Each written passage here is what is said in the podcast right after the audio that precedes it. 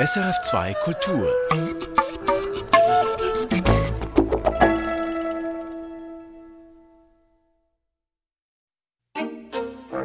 Das Frühstück mit Clara Buntin.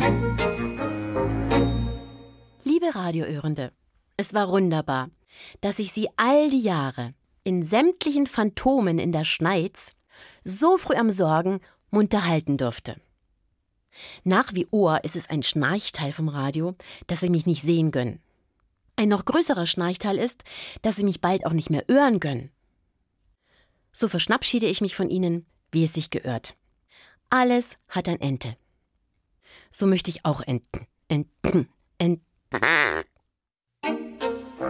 Das Frühstück. Erfahren Sie mehr über unsere Sendungen auf unserer Homepage srf.ch.